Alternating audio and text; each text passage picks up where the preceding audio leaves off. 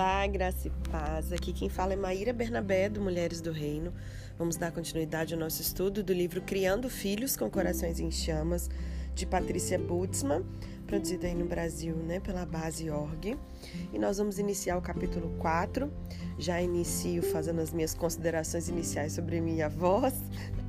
Então não repare, mas creio que dá pra gente prosseguir, mesmo ela meio fanha. Depois de 50 mil espirros, né? Ai, ai. Então, se não repare, tiver uma fungação no meio do caminho, mas eu creio que isso não vai impedir de recebermos a porção que Deus tem para nós hoje. Amém? O capítulo 4 tem o título O Poder da Bênção e o texto é 1 Pedro, capítulo 3, verso 9.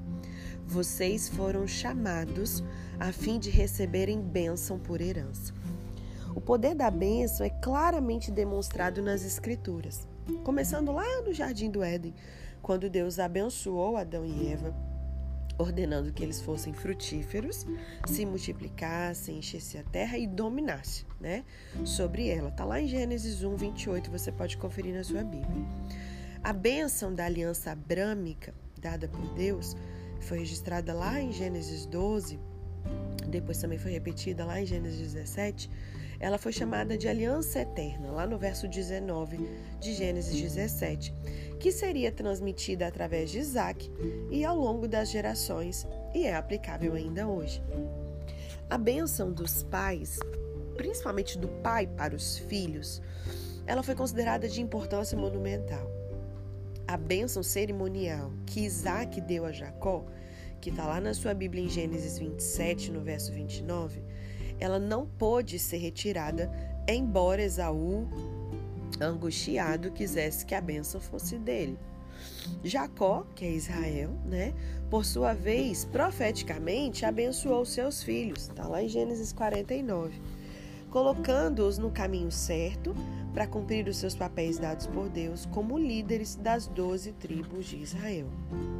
O próprio Deus Pai, ele falou com voz audível sobre Jesus, seu filho, ao entrar nas águas do batismo, afirmando: Você é meu filho amado, em você eu me agrado. Está registrado em Lucas 3, verso 22. Note que nesse ponto, Jesus ele não havia jejuado, ele ainda não tinha iniciado seu ministério terreno, né? Ele não tinha realizado milagres, ele não tinha pregado ainda nenhum sermão. Esse foi um reconhecimento incondicional da identidade e das bênçãos, independente do desempenho. Então preste atenção nesse ponto, isso é muito importante. Identidade diz respeito à pergunta: quem sou eu? E destino diz respeito à, à pergunta: por que estou aqui?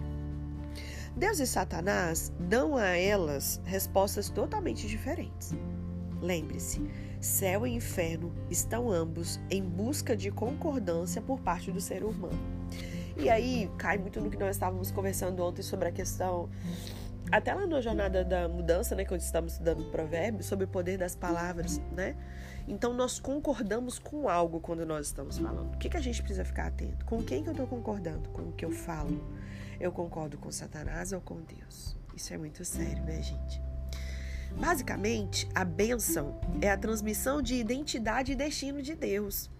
E a maldição é a transmissão de identidade e destino de Satanás.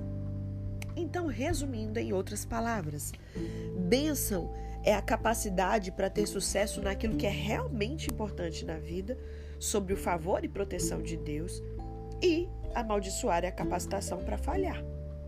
E como pais, nós temos a responsabilidade em Deus de posicionar os nossos filhos sobre a fonte da bênção do Pai. E aí a gente deve seguir os seus agentes de bênção. Vamos falar sobre os estágios da vida. Craig Hill, ele escreveu livros importantes como Veredas Antigas e Barbaraca. Baraca é, relacionados ao poder das bênçãos, que tanto John quanto a Patrícia acharam muito úteis quando aplicado aos pais. Ele descreve sete estágios cruciais da vida quando a bênção é necessária para transmitir um senso de identidade e destino. Em cada estágio, ele diz: Deus designou certas pessoas, especialmente pais, mas também mentores, né? para nos abençoar por meio de palavras, ações e cerimônias. Essas bênçãos se tornam depósitos divinos em nossos corações e representam a afirmação essencial sobre quem somos e para onde estamos indo. Quando os possuímos em abundância, nós prosperamos na vida sem nos esforçar. Quando eles estão ausentes, nós enfrentamos lutas na vida. Terry e Melissa Bond, líderes cristãos canadenses e autores do The Family Blessing Guidebook, eles desenvolveram a partir dos ensinamentos de Craig uma série de perguntas da vida que correspondiam a cada estágio.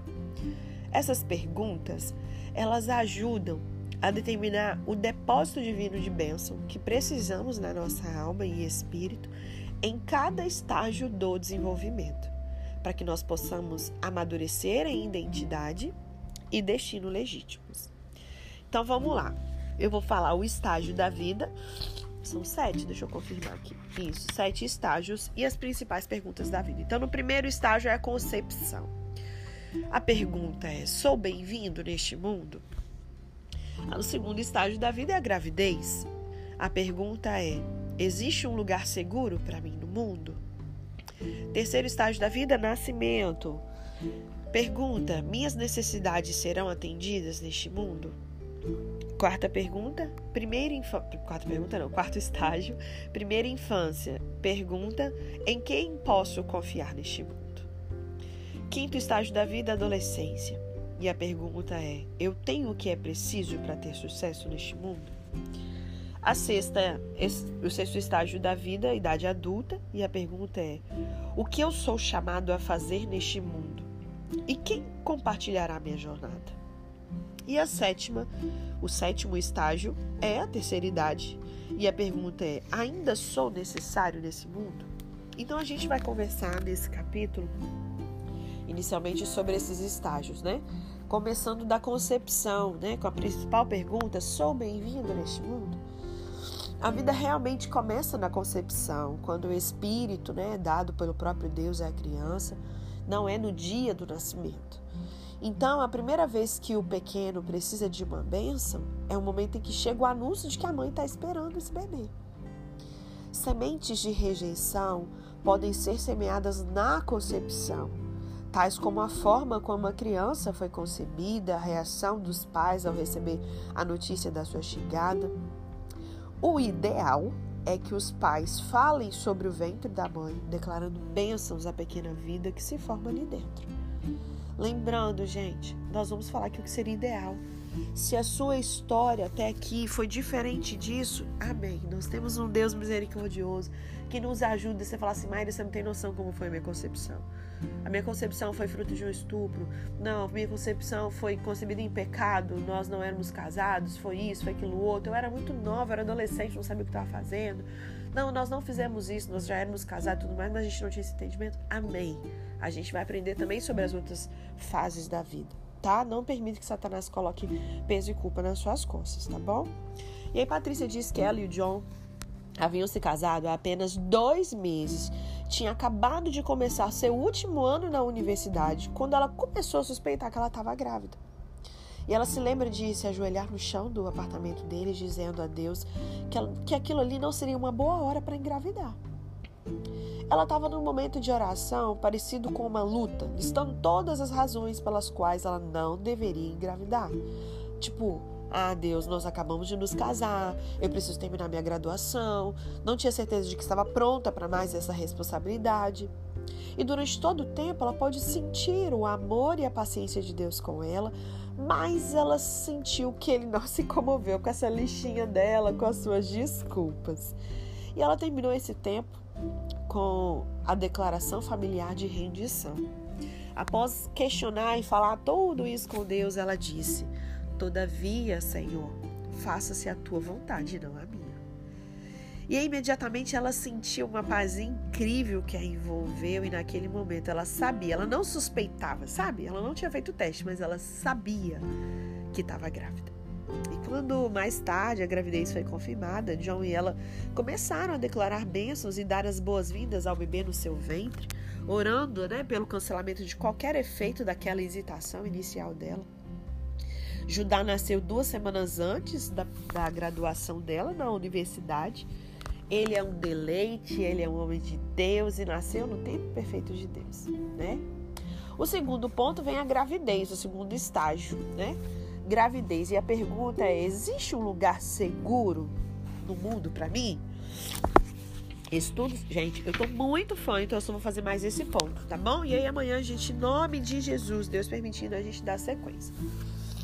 É, estudos recentes, eles demonstram que os fetos, eles são afetados pelos, pelas emoções das suas mães, né? Sejam emoções boas ou ruins. O ambiente doméstico e os estados mentais, físicos e emocionais de uma mãe servem para responder a essa pergunta da vida do bebê. O feto também pode ouvir a voz da mãe a partir do quarto mês de gestação. E aí ela disse que ela procurou evitar fontes de estresse, né, durante a gravidez, naquilo que dá, né, gente? Se manter num lugar em paz, descanso, na presença de Deus, tanto quanto fosse possível. John e ela tinham uma prática diária para abençoar o bebê no seu ventre, falavam palavras é, específicas de bênção para que a criança tivesse boa saúde, para que ela amasse ao Senhor desde o ventre, para que ela tivesse um espírito sensível à presença de Deus. É, também ouviram o que Deus dizia sobre cada um dos seus filhos, oraram pelo destino deles quando o Senhor revelou para eles. Então, você e eu, como pais, nós precisamos orar ao Senhor, porque imagina, o Senhor nos deu, colocou é, flechas na nossa aljava, né? Nós somos ali o arco e eles a flecha. Nós precisamos saber qual é o alvo. Então, eu e você, nós temos que orar pedindo ao Senhor para nos revelar qual é o destino dos nossos filhos. Né? E aí, quando o Senhor revelar, a gente passa a agir em cima disso, da revelação do Senhor. E ela diz que, por exemplo, enquanto ela estava grávida de Judá, o Senhor falou com ela para ler a Bíblia em voz alta sobre o bebê no seu ventre todos os dias, porque eles seriam um homem da palavra de Deus e um homem de adoração. E aí, após o seu nascimento, quando ainda engatinhava, eles observavam com bom humor que Judá ele encontrava as Bíblias na casa, sabe? De alguma maneira ele sempre sabia a diferença entre um livro, qualquer livro, e uma Bíblia. E ele era apenas uma criança e ele comia suas páginas. Mais tarde, o amor de Judá pela palavra de Deus se tornou evidente e é ainda até hoje. Eles observaram que os seus bebês eram muito pacíficos, alegres e um prazer para os pais. E eles acreditam que o nível de paz que eles procuraram viver, bem como as bênçãos né, proferidas ali no ventre, deram aos seus filhos essa base sólida mesmo antes deles nascerem. E ela gostaria de acrescentar que também John e ela nunca quiseram fazer um ultrassom para descobrir o sexo né, dos filhos antes do nascimento, para eles desfrutarem dessa surpresa. Então eles souberam o gênero de dois dos seus filhos antecipadamente, os dois primeiros, só que eles gostariam de alertar os pais contra confiar na sua intuição sobre o gênero do bebê e sair comprando roupa, né, azul ou rosa. Não faz isso. Até que você tenha confirmação, né, pelo ultrassom ou nascer. Então, se você decidir, não, não quero saber, também. Ah, mas eu tenho certeza que é menino. Cuidado com isso, tá bom? Então pense aí, né? Você que ainda não é mamãe, já começa a pegar esses, esses conselhos de sabedoria aqui da Patrícia para quando você chegar o momento de você, né? Ter o bebê no seu ventre, você já desde esse momento, o momento que você descobrir que está grávida, você poder fazer isso. Se você não fez, né? A gente vai falar sobre as próximas fases aqui, eu tenho certeza que vai chegar a instrução de Deus para mim e para você na fase que os nossos filhos estão. E você que está aqui no sentido de ser um pai na fé, né, uma mãe na fé, é, sendo os mentores, aqueles que discipulam aí os seus liderados, suas ovelhas. Eu tenho certeza também que a cada estação dessa, né? Então a gente está falando aqui sobre a gestação, concepção, gravidez. Tem aí os neófitos, aquela ovelhinha que vai chegar que acabou de conhecer Jesus. Então eu creio que a cada fase no natural também nos ensina sobre questões espirituais. Amém? Então amanhã, se Deus quiser, a gente continua, falaremos do nascimento, toda a dedicação que é necessária para o bebê, a primeira infância, né? Uma palavra sobre educação, sobre as nossas crianças e vamos falar também sobre a vida da, da igreja, né? A adolescência, que eu sei que é o terror de muita gente. Eu tenho um aqui em casa, por exemplo E aí vamos prosseguir, fase adulta, até chegar à terceira idade. E concluiremos com os testemunhos. Amém? Deus te abençoe e até amanhã.